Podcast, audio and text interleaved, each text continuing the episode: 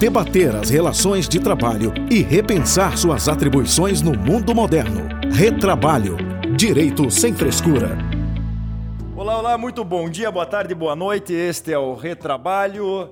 Eu sou Cássio Moro, ao meu lado Alberto Nemer e vamos, vamos continuar o nosso papo da semana passada sobre futuro do trabalho com os dois convidados. Estamos com Fausto Gaia e Dali Grave Neto. É, paramos numa briga acho que uma pergunta que o Nemer fez para tentar colocar os dois em saia justa. Não sei se vai conseguir, vamos tentar. Nemer, me, re, me relembre, o que, que nós estamos falando? Só lembrando, o, o Dalegrave está numa ligação em telefone, ele não veio até a Vitória. Na próxima vez ele vem para comer uma muqueca com a gente. Então a ligação às vezes dá uma falhadinha e tal, mas a gente está tocando. Nemer, diga lá. Vamos lá, a indagação que eu deixei, que sobre a minha ótica não conseguimos é, aplicar né, o artigo 3 a CLT, a esses trabalhadores, como por exemplo do Uber. Então eu gostaria de saber primeiro se vocês entendem que cabe a aplicação da CLT para esses tipos de trabalhadores ou se não cabe, se haveria necessidade de uma legislação própria para sua regulamentação ou se já existe algum tipo de legislação específica para isso.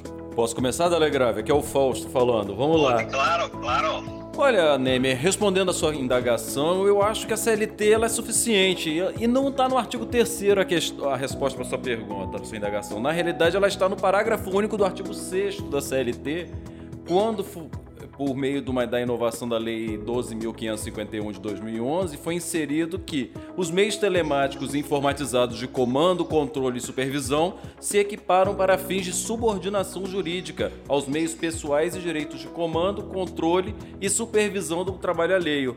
Quando você tem esses trabalhos por meio de aplicativos, você vê uma nova forma de controle desse trabalhador. Ele não é mais formal dentro daquele modelo fordista em que o supervisor está dentro da fábrica. Pelo contrário, na realidade o que a gente verifica é que quem faz o controle daquele trabalhador é o algoritmo. Se aquele trabalhador por aplicativo, por exemplo, recusar o serviço em três oportunidades de sequência, ele acaba sendo, de certa forma, é, suspenso do trabalho. Ele não pode ficar receber trabalho durante uns 10 minutos. Se ele continuar recusando trabalho durante ao longo do tempo, tiver uma rotina, isso pode inclusive gerar a, o próprio afastamento daquele trabalhador.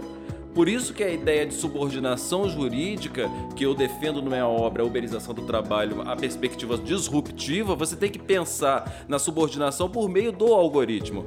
E você, Dalen Grave, o que, que você acha a respeito? Eu, eu acho, eu concordo e, e eu acho o seguinte, o artigo 3 da CLT, ele nem usa a palavra subordinação.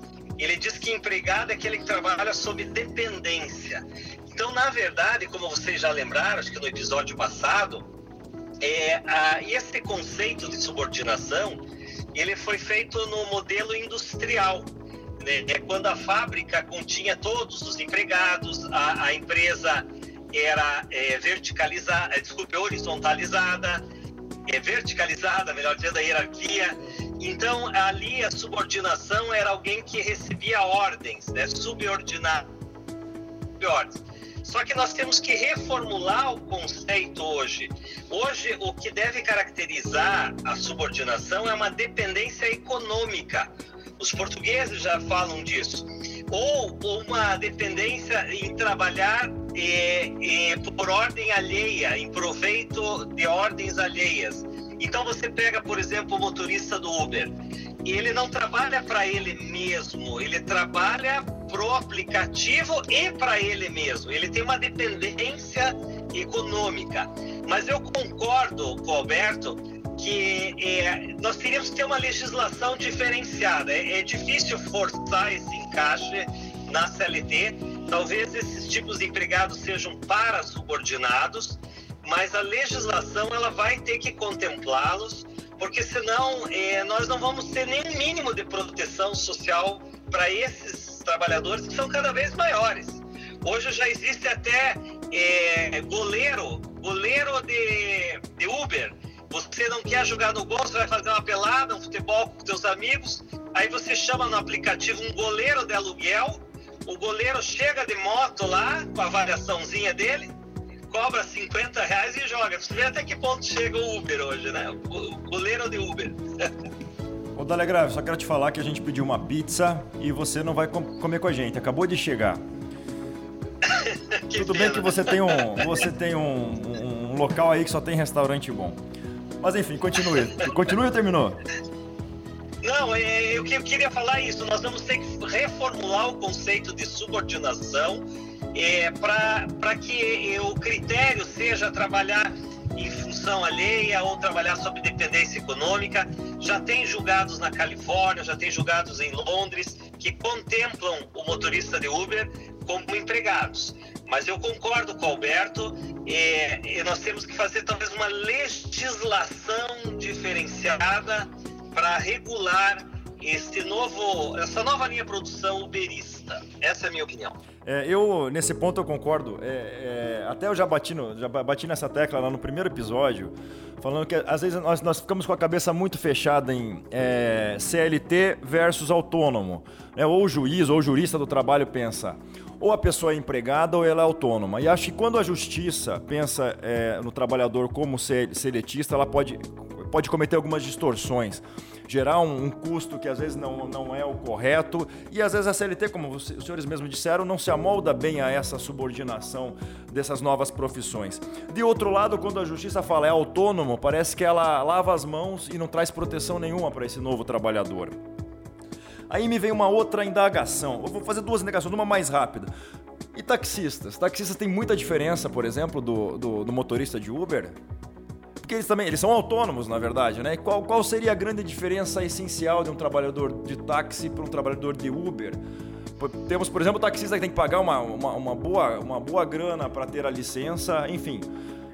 Nunca falamos de proteção do taxista, só para ter uma comparação contra o Uber, não contra o, contra o trabalhador de plataforma de um modo geral, que depois eu, eu entro nessa outra indagação. O que, que vocês, senhores, me dizem? Essa pergunta sua, Cássio, ela é muito importante e ela leva novamente à questão da, da proteção do trabalhador economicamente dependente. Tanto é que na legislação espanhola existe ao contrário da legislação brasileira, que é extrema, é que ela é binária, ou você é empregado ou você não é empregado. Muito você bem colocado. E você trabalha com a figura do trabalhador economicamente dependente. E esse trabalhador que, se, que está nessa situação, ele tem uma série de garantias dentro da legislação, por exemplo, férias de 18 dias, descanso nos fins de semana, garantido. E e talvez essa necessidade de proteção seja também importante para o taxista, que ele também é um trabalhador economicamente dependente. Eu, eu queria aproveitar esse gancho, mas é, em dois aspectos. Primeiro, o taxista ele tem uma concessão né, do município. Então, como é quem seria esse responsável eventualmente por esses direitos?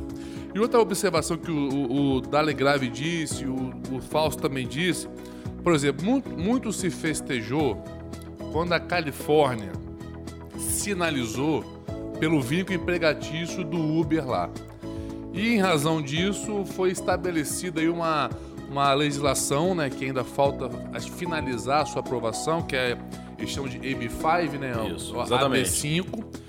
E muito se celebrou aqui, aqui no Brasil com essa sinalização norte-americana. Mas se a gente avaliar que, que é o direito do trabalho lá, o que, que é o vínculo empregatício lá. Com o vínculo empregatício aqui, há, um, é um, há, há uma distância enorme. Por que, que eu disse isso, Dalegrave e Fausto? O vínculo empregatício lá para o Uber vai dar direito a salário mínimo por hora e hora extra acrescido de adicional. Ponto. Eventualmente, um seguro-desemprego e ele vai ter que negociar uma eventual férias. Então, assim, então nesse aspecto, tendo essa legislação específica, eu acho que caberia assim a, o debate, né, de para onde a gente ir, porque como o Fausto disse, eu concordo muito. A nossa legislação, eu nem falo binário, eu falo que ela é bipolar, né? Ou é um ou é outro, né? Então não existe o, o meio termo. O meio termo, de repente, pode se inspirar na Califórnia, mas o que não dá é somente entender que, de forma muito respeitosa, que pelo fato da Califórnia declarar vínculo empregatício, isso se aplicar de forma direta aqui no Brasil. Aí eu deixo no ar para os senhores aí debaterem o que, que vocês acham disso. Vamos lá, Delegrave. É, veja, é, a legislação italiana ela já tem a figura do para-subordinado ou para-subordinado. E, e, e, nessa, nessa medida, eu também acho que você não pode dar os direitos o, integrais para, o, vamos dizer, um, um motorista de Uber. Você não pode falar em equiparação salarial ou falar em, tem alguns adicionais, tem agora a questão da limitação da jornada, a questão de um piso. Hoje você pode usar tecnologia, por exemplo, e já tem é, alguns países fazem isso, a Inglaterra, Nova Zelândia, o próprio aplicativo do Uber quando ele chega em 10 horas ou 9 horas, eu não sei qual que é o limite, o aplicativo diz que você tem uma hora para encerrar. É porque eles têm uma preocupação social que esse empregado não entre numa fadiga, não haja acidente de trânsito, acidente de trabalho. Então, algumas questões peculiares, veja, por exemplo, o representante comercial autônomo. É, ele é um meio termo, ele não é nem dentro do binômio ou da bipolaridade que disse Alberto, ele não é nem autônomo nem subordinado ele é um para-subordinado, ele tem uma lei específica, poucos direitos, uma indenização, um aviso prévio, um direito de, de base territorial. Então, eu acho que é isso que precisa. Nós temos vários contratos especiais do atleta profissional, do músico, do artista, do jornalista, do médico. Eu acho que tem que sair uma lei, e nesse sentido, eu acho que todos nós pensamos iguais, é, uma lei contemplando direitos de proteção mínimos para essa classe que está cada vez maior, não só no Brasil, mas mundo afora. Pode, pode, não, pode continuar. Não, perfeito. Eu vou mudar um pouco. É, aproveitando esse gancho de uma necessidade de uma nova legislação, é, até abri, abri, abrindo um pouco o, o, o, o escopo da, da, discussão aqui, a gente tem, vendo, eh, tem visto uma, um novo surgimento, como o Dalegrave falou lá no episódio passado, de, um, de uma modernidade, de uma nova forma de organização social onde o trabalho intelectual ele tem um valor maior. Hoje a, a, propriedade intelectual ela acaba tendo um valor agregado maior no produto, até mesmo que, aquele, que a industrialização, que a manufatura do produto. Isso faz com que os trabalhos criativos, que a economia criativa tenham um destaque maior. O nosso país, infelizmente, no setor terciário, é, a nossa, o nosso trabalho terciário é um setor de baixa qualificação, é o motorista de Uber, é o atendente de helpdesk. Enquanto países desenvolvidos, os Estados Unidos hoje, por exemplo, exporta muito mais o serviço, é, terci o serviço terciário de produção intelectual do que nós. Então me parece que o primeiro caminho, já vou chegar na minha pergunta, o primeiro caminho para um, um desenvolvimento do nosso país e uma garantia de renda para o nosso trabalhador é aumentar a educação, aumentar a produção, inclusive de criação, não só de plataformas pelo Brasil, mas desenvolvimento de novos produtos e novos meios de negócio aqui no Brasil. É, baseado nisso, eu lhes pergunto qual é o papel da legislação para onde ela entra numa geração, no aumento de renda da população brasileira? É, minha opinião, já, já, já respondo aqui, me parece que políticas públicas, sejam elas políticas sociais, sejam elas políticas de ordem econômica, sejam elas políticas educacionais, são necessárias. Enquanto a legislação entra naquilo que o Dalegrave disse, com o, o exemplo do Uber no exterior, limitar a jornada, ou seja, cuidar da qualidade, da segurança e da saúde do trabalhador. Mas em hipótese alguma, me parece que a legislação é, é responsável por criar empregos ou aumentar a renda. Nós temos temos esse exemplo da CLT, a CLT está há décadas aqui com vários direitos e a renda do brasileiro continua lá embaixo. O que, que os senhores me dizem disso? Eu acho que o principal ponto né, na questão da legislação, da importância da legislação, é para dar segurança jurídica, tanto para empreender quanto para aquele que será destinatário dos seus muito bom, da muito sua bom norma. colocado, muito bem colocado. Porque a partir de uma legislação posta, você vai dar segurança para aqueles que querem empreender, desenvolver as informações, desenvolver modelos de negócio fundados em, na tecnologia, a segurança jurídica saber até onde ele pode ir e quais são os direitos daquele que ele contrata para prestar o serviço. Eu acho que o principal, é, a principal importância seria, na realidade, a segurança jurídica que daria a toda a população. Perfeito. E você, Dale Grave, o que você pode falar sobre isso pra gente? É, veja, eu concordo com o Cássio. É, você pega o exemplo de Singapura, por exemplo, a própria China. A Singapura é um tigre asiático que, que até décadas atrás estava numa falência terrível e hoje é uma potência, um país pequeno uma cidade-estado potente, por quê? Porque investiu em conhecimento tecnológico, criativo é, e moveu ali o capitalismo, prosperidade. Eu, eu concordo, eu acho que um país para crescer ele tem que ter desenvolvimento tecnológico, ele tem que investir em criação. Mas é uma equação econômica. Por um lado, esse incentivo, e que o Brasil hoje eu não vejo grandes incentivos em educação tecnológica, Né? E do outro lado, o problema mundial que se chama desigualdade social. Se você pegar índices da Oxfam, você vai perceber que as 26 países, é, isso foi um índice que saiu, foi divulgado, 26 é, famílias mais ricas do mundo detêm 50% da riqueza dos mais pobres do mundo. Nós estamos vendo hoje, e saiu um índice a semana passada, dizendo que o Brasil é o segundo pior no índice de concentração de renda. Então, nós também temos uma equação econômica que trabalhar com esse eixo do, da valorização do trabalho criativo, tecnológico, mas também nós temos que dar conta desses trabalhadores que não tem um mínimo de produção, não tem piso salarial, não tem limite de horas extras. Isso gera um problema social enorme. Veja quanto que se gasta em acidente de trabalho, em, seguro-saúde. Então, é, é uma equação. E você que estuda, vocês dois que estudam economia, né, os três, eu diria, sabem bem que, que não é simples, a fórmula não é mágica, tem a Verdade. questão do empresário e tem a questão do trabalhador. Mas eu, eu só queria fazer uma observação é, da Legrave Fausto, porque, e até para o Cássio, que eu, tenho uma dificuldade muito grande, muito grande, de tentar compreender e assimilar um salário mínimo para esses profissionais. Por que, que eu digo isso? Porque a, como você, como você disse, da Legrave, no seu início aqui da nossa, do nosso, da nossa conversa, que ele é o fruto do trabalho dele. Ou seja, ele vai, ele vai receber o que produzir.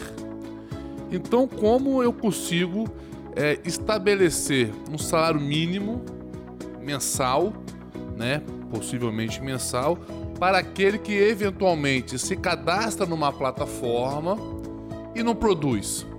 Porque eu fazendo uma, uma, uma singela comparação, é, se a gente for para o mercado de trabalho, a gente tem aquele vendedor que recebe um salário mínimo, mas é, recebe também a comissão que ele produz. Se ele não produzir nada, se ele não conseguir vender nada, ele vai receber um mínimo. Mas ele esteve ali, trabalhou, esteve disponível. Então, assim, eu, eu confesso para vocês aqui, para os nossos ouvintes, que eu tenho muita dificuldade de, de compreender ou de assimilar como seria esse salário mínimo. Fala pra gente aí, Fausto, o que, que, você lá. acha disso? O trabalho por plataformas, de um modo geral, não, é, até título de contribuição, no caso de alguns aplicativos, especialmente aplicativos de transporte de passageiros, o valor da hora já é calculado sobre o valor do salário mínimo hora. Perfeito. Ele já é feito nessa forma, como forma de garantia. Só que, por outro lado, você o trabalho de plataforma tem como principal característica ser um fato de, de, ser um trabalho por multidão. Ou seja, você depende de um universo muito grande de trabalhadores que se colocam à disposição daquela plataforma para que ela mesma possa se desenvolver. Se você não tiver trabalhadores disponíveis dentro dessa plataforma, dentro dessa ideia de multidão, a própria ideia de plataforma ela não funciona. Então, como que você vai remunerar, Alberto? É essa para mim a principal inquietude com o trabalho de plataforma, esse tempo à disposição. Você vai deixar esse tempo à disposição como tempo morto para o trabalhador, enquanto a plataforma se beneficia da própria desse próprio universo de trabalhadores que se colocam à disposição e que a própria multidão à disposição é que gera a oportunidade para essa plataforma se desenvolver e crescer? Antes de passar para o Dale Grave, eu só queria fazer um apimentar esse debate. Igual, por exemplo, nós, como disse o Cássio, nós pedimos uma pizza aqui. E eu pedi para uma plataforma até para até apimentar aqui a nossa, a nossa conversa. Tá me dando fome aqui. Exatamente, ó. E, e, como é que, por exemplo, essa pessoa que nos entregou, a gente não sabe para onde ele foi. Se ele foi para casa, se ele voltou, se ele teve outro chamado, ou se ele desligou o aplicativo. Na minha visão, ele tem essa autonomia. Então, assim, além dessa autonomia, eu assimilo que o Fausto muito bem aqui defendeu, mas eu confesso ainda que eu tenho essa dificuldade. Diz aí, Cássio. Deixa eu, deixa eu falar rapidinho. Eu acho o seguinte, primeiro, o, o, o, eu acho que dá para distinguir um pouco essas plataformas. Por exemplo, o, o, Uber me parece que foi criado com a ideia de você fazer um, um bico, né? Então você está lá num tempo ocioso, com seu carro lá ocioso, parado, você vai fazer um bico para tentar é, é, é, ter uma graninha extra. No Brasil, infelizmente, dada a miséria que nós temos aqui, a pessoa sem oportunidades dentro de uma desindustrialização, dentro do desemprego crônico, acaba tendo isso como atividade principal porque não encontra espaço. Então isso é, é grave.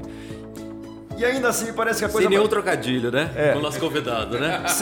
Isso dá-lhe gravidade boa, nisso. boa, boa. E acho que, e acho que e quando esse trabalhador que se dedica exclusivamente ao Uber, depois de um tempo prestando serviço, ele verifica que tem que dar manutenção para o veículo, que tem um custo enorme, ele vai verificar, opa, isso não vale a pena.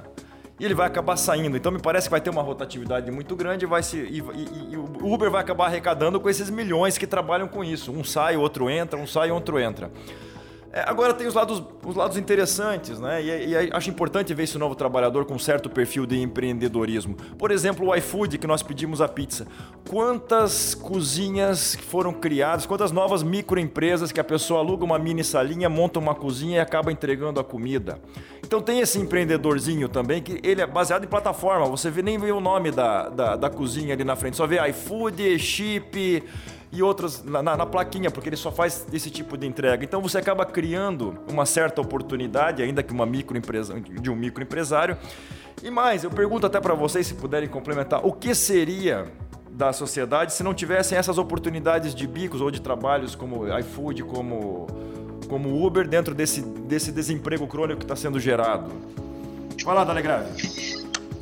Veja, é, a, primeira, a, a primeira questão, eu acho que a gente tinha que fixar um valor hora mínimo, digno, porque hoje existe uma preocupação, inclusive com os alemães, que eles chamam de dumping de preço, onde, como bem disse o Fausto, esse trabalho de multidão, o crowd work, é, existem muitas pessoas ali à disposição querendo ofertar uma microtarefa e aí você vai fechar pelo menor preço. Só que esse menor preço para o trabalhador, ele tem que ter um limite, porque senão não vai ter dignidade, senão ele vai estar trabalhando ali, é que nem advogado recém-formado hoje, está ganhando 1.500 reais por mês e às vezes, pô, é o que sobrou. O, o Então, Raul me é, contratou por mais claro, que isso lá em 2002. Olha como a coisa Você não cai. pode regulamentar muito a economia, né? Esse planejamento excessivo, né? Muito criticado pelo Hayek, né? Que é, que é avesso a essa questão de economia planificada. Eu concordo em parte. Nós não podemos também regulamentar tudo, porque o mercado acomoda. Mas é uma equação. Você tem que colocar um pouco de, de valor hora mínimo. É, você veja a questão do, do doméstico, que já tem embutido ali na própria folha de pagamento o valor do fundo de garantias, pode embutir um valor do 13 terceiro. Não é fácil, que nem o Alberto bem levantou, não é tão simples. Ah, como é que nós vamos aferir isso? Como é que nós vamos calcular isso? Agora, concordo também com você, Cássio, que é, ainda que essas plataformas sejam criticadas, é, é o que sobrou. Às vezes o cara está desempregado é melhor ter esse ser motorista do Uber, ser um motoqueiro, entregador da pizza de vocês aí, do que ele não ter nem esse mínimo de renda. Então, eh, nós temos que nos ajeitar, alinhar, mas sempre com um- uma regulamentação mínima de proteção para conferir um mínimo de dignidade, sem regulamentar muito a economia, mas conferindo um mínimo de dignidade. É o que eu penso, né? Eu concordo contigo perfeitamente, Delegado. Só para arrematar, a gente tem que pensar sempre que por trás daquele, daquela pessoa, tem um trabalhador, tem uma pessoa e que é sujeito de direitos e que tem que ser protegido. Bom, então vamos, vamos encerrar agora. Acho que a gente pode é, criar mais pra frente novos episódios, porque eu tô com muita coisa borbulhando aqui para debater com os senhores. Então sintam-se convidados para uma próxima oportunidade. É, Querem quer encerrar uma, uma- uma última palavra, Dalegrave? Eu quero mandar um abraço aí para você, para o Fausto, para o Alberto e vou eh, vou estar sempre junto com vocês. Eh, a ideia de vocês é fantástica, vocês estão conectados com o mundo contemporâneo e, e uma próxima ocasião vou estar junto com vocês aí. Um abraço a todos, valeu! Obrigado. Um abraço. Eu gostaria também de agradecer ao Cássio, ao Alberto esse convite. É, uma é muito importante esse meio de comunicação para a gente poder discutir o mundo do trabalho como ele está acontecendo atualmente. O mundo do trabalho é, o mundo é muito dinâmico e o mundo do trabalho tem que acompanhar esse dinamismo. Agradeço novamente o convite. Temer, conclua nosso. Vamos lá, eu que- Nosso programa. queria agradecer o Dale Grave, queria agradecer o Fausto, acho que foi muito enriquecedor esse debate nosso.